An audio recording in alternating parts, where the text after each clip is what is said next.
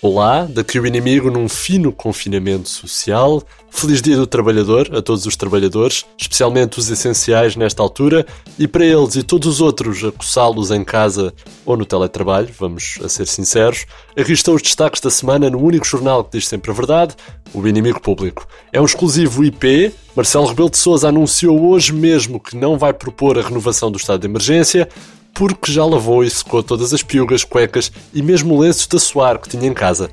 António Costa avisou, porém, que as restrições vão continuar e que o país pode ser obrigado a dar um passo atrás para que o Marcelo fique mais 15 dias em casa a engomar a roupa que acabou de lavar e secar. Entretanto, o presidente conta com o civismo dos portugueses para que não voltem a cuspir para os passeios, como sempre fizeram. A nova normalidade, digamos assim, exige que sejam as próprias pessoas a refriarem-se de cuspir no meio da rua e tenham o cuidado de engolir o pirulito até que uma vacina seja encontrada e possam assim voltar a causar aquaplanagem nos passeios públicos, como manda a Constituição. Os jogadores de futebol também ainda não podem voltar normalmente a disparar muco nasal por uma narina para o meio do relevado, com muita pena de todos nós. Também na saúde era inevitável, Marta Temido, Ministra da Saúde, domina todos os números, planaltos e encomendas de gel à China e nesta madrugada fundiu-se com a base de dados da Direção-Geral de Saúde juntou-se à Matrix. Marta Temido e a Matrix da Saúde em Portugal passaram a ser uma e a mesma coisa e o agente Smith, interpretado por Donald Trump, não faz farinha com ela. Se a cura para o coronavírus estará no comprimido azul ou no vermelho, não sabemos. Paulo Futter talvez saiba. No mundo acabou a especulação sobre o paradeiro de Kim Jong-un. O IP e Cláudio Ramos sabem que o fofo líder está prestes a anunciar que foi o primeiro homem a correr a maratona em Marte, onde tem estado desde sábado. Kim chegou ao planeta vermelho num unicórnio, viu as vistas, mandou matar 500 homens verdes e assinou um acordo de desminação, com loures. Também mortal parece ser a nossa edição impressa, todas as sextas disponível com o público, para terem nas mãos é simples, só precisam de vestir um fato de apicultor e ir à rua comprar, para ser mais seguro. Esta semana, para além de uma grande ilustração 25 de Abriliana, perdoem-me o neologismo, chupa-me a coto, do nosso Nuno Saraiva, destacamos também algumas das mudanças que aí vêm. Por exemplo, os ginásios vão reabrir, mas os clientes só poderão usá-los uma hora por dia.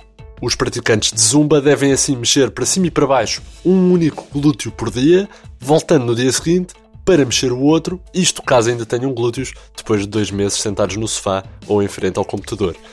Os balneários estarão fechados, devendo os clientes ir tomar banho a casa, desde que a Polícia Marítima lhes permita aproximarem-se da água da banheira. Os ginásios apenas poderão abrir depois de expulsarem todos os javalis e raposas que, entretanto, reclamaram os espaços para fazer musculação. Boa sorte! Também as telenovelas vão retomar a produção em maio, mas as gêmeas separadas à nascença só se reencontram no Zoom. Alexandra Lencastre, por obrigações do distanciamento social, contracena sozinha com um sofá. As tramas tiveram de ser adaptadas à nova realidade e agora os vilões respiram, sem máscara e com muita força, para cima das vítimas que querem assassinar. Já as gêmeas separadas à nascença, que é um must do género, nunca se reencontram, ou só se reencontram no Zoom, ou no grupo do WhatsApp, as saudades que têm de ver o ponto de encontro da SIC. Um grupo muito popular entre gêmeas. Agora, uma notícia prática: as bandeiras azuis vão mudar de significado, indicando apenas as praias que têm medusas, seringas infectadas com HIV, gaivotas cobertas de crude, um esgoto a céu aberto ligado a uma suinicultura, os peitorais definidos do presidente Marcelo, mas onde não existe coronavírus. As bandeiras azuis servirão assim para os utilizadores das redes sociais terem a certeza que nenhum dos seus vizinhos está a apanhar vitamina D na praia ou vitamina C numa vodka laranja na esplanada. As praias distinguidas com a bandeira azul não terão nadadores salvadores que estarão isolados em casa a ver na televisão temporadas antigas do Baywatch.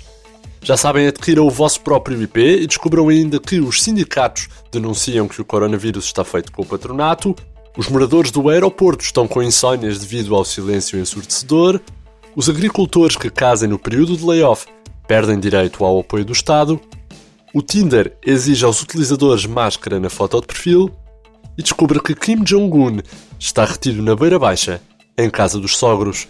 Estas e outras notícias em inimigo.público.pt foi assim o mundo aos olhos do inimigo público, com notícias frescas de Mário Botequilha, Vitória Elias, João Henrique e Alexandre Barreira. E se o som tivesse um rosto, seria o definido de Eva Esteves. André Dias a despedir-se com trabalho e amizade. Até para a semana.